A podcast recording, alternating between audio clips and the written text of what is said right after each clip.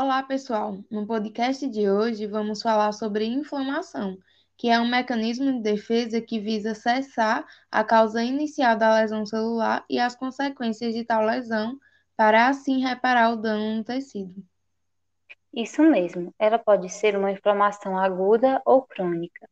A aguda é uma resposta imediata a um agente nocivo, onde há um recrutamento dos mediadores químicos ao local da lesão. Ela ocorre em horas ou dias. Já na crônica, observa-se a inflamação ativa, a destruição do tecido e a tentativa de reparar os danos, simultaneamente. Ocorre devido a infecções persistentes, exposição prolongada a agentes tóxicos, exógenos ou endógenos, e a autoimunidade. Ela tem uma duração mais prolongada, podendo durar semanas, meses ou anos. E não podemos esquecer dos cinco sinais da inflamação na fase aguda, que são calor, vermelhidão, edema, dor e perda da função. Algumas das principais respostas e mediadores inflamatórios é a vasodilatação, onde os mediadores são óxido nítrico, bradicinina, prostaglandina D2 e leucotrienos B4.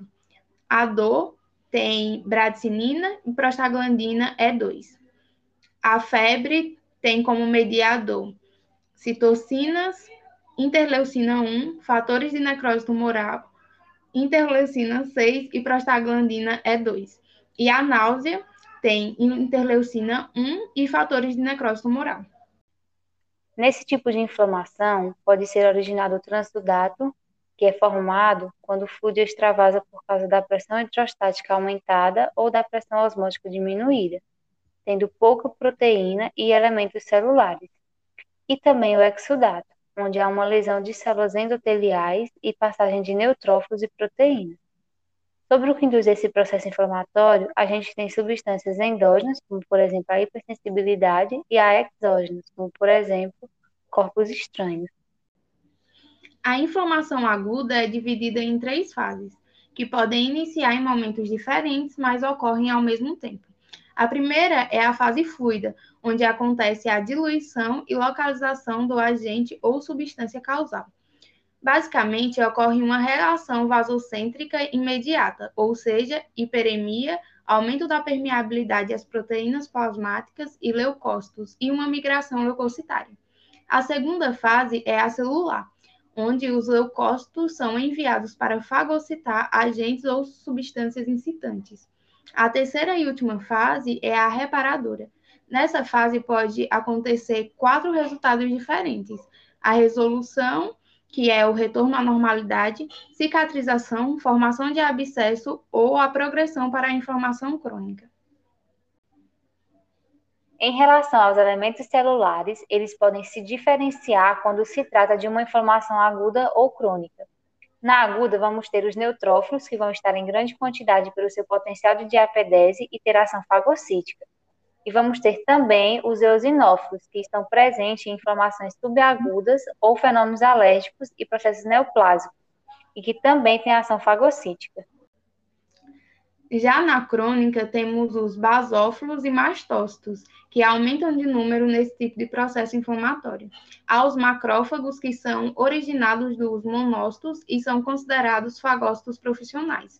E também tem os linfócitos e plasmócitos, que reconhecem antígenos e desenvolvem respostas para eliminá-los, além de ter ação coadjuvante nas atividades macrofágicas. Agora vamos falar sobre os tipos de inflamação aguda, onde temos a inflamação serosa, que vai estar presente em fluidos, albumina e pequenas quantidades de outras proteínas plasmáticas. A inflamação catarral ou mucoide, onde vai ter secreção de fluido gelatinoso espesso. A inflamação purulenta ou supurativa, onde há uma alta concentração de proteínas plasmáticas, neutrófilos e pus líquido caseoso a inflamação fibrinosa com alta concentração de proteínas plasmáticas e baixa de leucócitos. E nesse tipo, o fibrinogênio se polimeriza e forma a fibrina. Também temos o exudato hemorrágico, indicando ruptura de vasos, e o fibrino purulento, que possui secreção purulenta espessa com presença de fibrina e grande número de células. Falando um pouco sobre a inflamação crônica, ela vai ocorrer após a aguda não conseguir eliminar os agentes incitantes. Ela é mantida por citocinas, quimiocinas e outros mediadores inflamatórios que incitam a infiltração e ativação de linfócitos, macrófagos, plasmócitos e células gigantes multinucleadas, necrose, angiogênese e início da cicatrização. E quando não há sucesso nas respostas ao agente, o mesmo é isolado por densos acúmulos de células inflamatórias crônicas e fibroblastos em um exudato granulomatoso ou em um granuloma. Na inflamação granulomatosa, os processos são distribuídos de forma aleatória no interior do parênquima. Macroscopicamente, essa inflamação se caracteriza por ser cinza a branco, firme, expansível e mal demarcada em relação ao tecido adjacente. Já microscopicamente, a distribuição é disseminada por possuir uma alta carga bacteriana intracelular, poucos linfócitos, vários macrófagos e um grau variável de fibrose. Um exemplo é a doença de Johnny ou paratuberculose. Já no granuloma, os processos são dispostos em massas ou nódulos. Macroscopicamente, possui coloração cinza-branca, são redondos ou ovais e firmes a endurecidos. Microscopicamente, podem apresentar porção central de debris celulares necróticos, ovais a redondos e tamanhos variáveis. Possui numerosos macrófagos, número variável de macrófagos epitelioides, ocasionalmente células gigantes multinucleadas, zona periférica formada por fibroblastos, linfócitos e plasmócitos.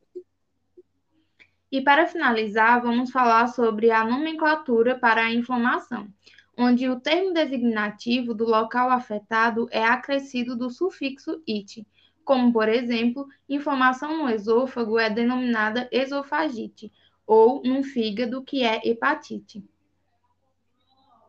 Então, finalizamos esse podcast que foi desenvolvido para a disciplina de Patologia Geral do curso de Medicina Veterinária da Univasf, ministrada pela professora doutora Ana Catarina Albinati, com participação dos discentes Débora Souza, Lafayette Rodrigues, Carla Patrícia, Victoria Moretti, Alisson Silva, Neilton Júnior e Joana Adriele.